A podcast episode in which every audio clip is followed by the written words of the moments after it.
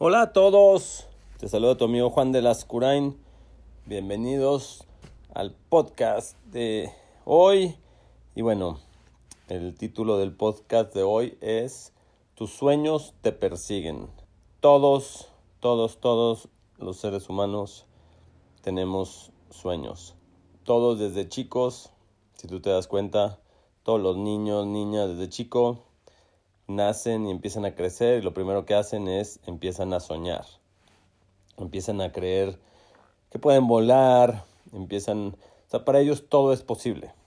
Lo que sucede es que poco a poco los adultos que no han podido lograr sus sueños o los adultos que por miedos o inseguridades o situaciones de la vida empiezan a ponerles límites a los niños.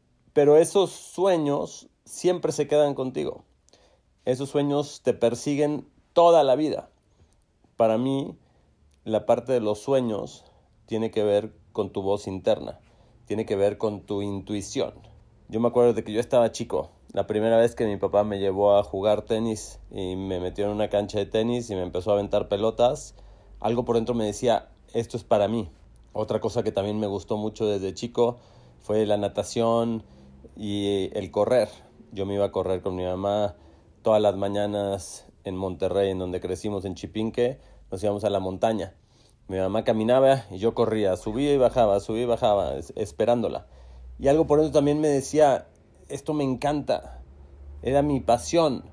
Cuando empecé a jugar tenis y ya después me metieron al equipo eh, de mayor nivel, todos los días después del entrenamiento con nuestro coach Cano, nos íbamos a correr y corríamos media hora.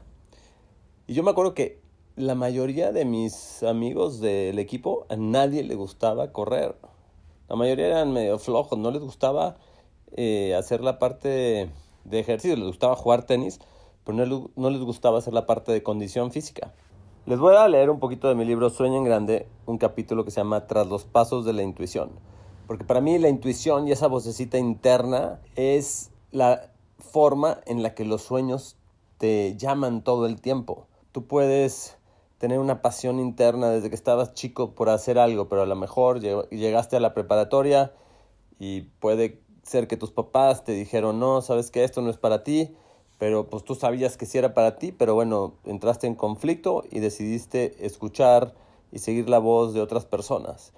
O ibas a estudiar medicina, pero en tu familia todos son ingenieros o todos son empresarios y dijiste, no, pues sabes qué, yo por la presión me voy a quedar con la empresa de mi familia. Y ahí es cuando se corta como esta cadenita de la vida, porque la vida está hecha de, son como puntitos que los vas uniendo y cuando vas escuchando tu voz, cuando vas escuchando tu intuición, y esos sueños que Dios ha puesto dentro de ti, porque el que pone los sueños en nuestra vida es, Dios. Nacemos y Dios ya nos tiene cargados con ciertos sueños, con ciertas pasiones, con ciertos talentos, y lo que tenemos que ir descubriendo en la vida es como ir uniendo esos puntitos para encontrar nuestro propósito, para poder ser felices, para poder vivir una vida plena. Y bueno, el sistema te dice todo lo opuesto. El sistema te dice que tienes que estudiar para hacer dinero solo para pagar y sobrevivir, ¿no?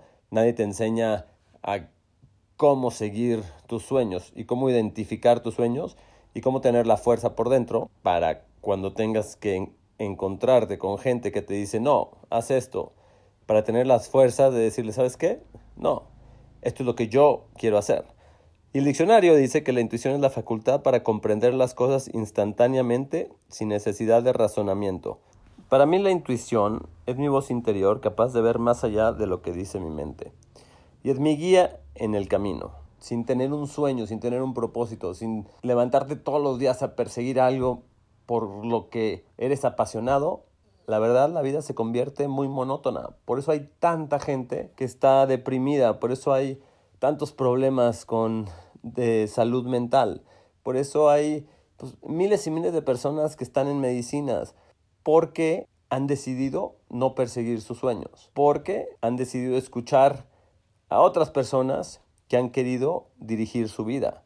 Y lo que tenemos que hacer es primero saber qué es lo que queremos hacer, después tomar la decisión de comenzar eso que queremos hacer, tercero decidir que toda la gente negativa que se nos va a presentar en el camino, si no tienen algo bueno para aportar, alejarnos de ellos. Cuarto es todos los días sembrar, todos los días trabajar, porque esos sueños tú puedes decirles que no, pero te van a perseguir el resto de tu vida. Yo conozco gente que tiene 70 años y los he conocido y me han dicho, a ver, yo trabajé 35 años, un señor que conocí hace poco llevaba 35 años trabajando para UPS, eh, la empresa que hace envíos. Llevaba 35 años vicepresidente de la empresa, seguro ganaba un dineral. Y cuando me conoció, que llegué yo con mis jeans pintados, llegué a hacerle una propuesta de colaboración, el traje, corbata, y después de que le conté mi historia, me dijo, ¿sabes qué? Ya estoy esperando un año más para salirme de aquí y poder perseguir mi sueño. Y me dijo, y quitarme esta corbata. Y me empezó a platicar cuál era su sueño.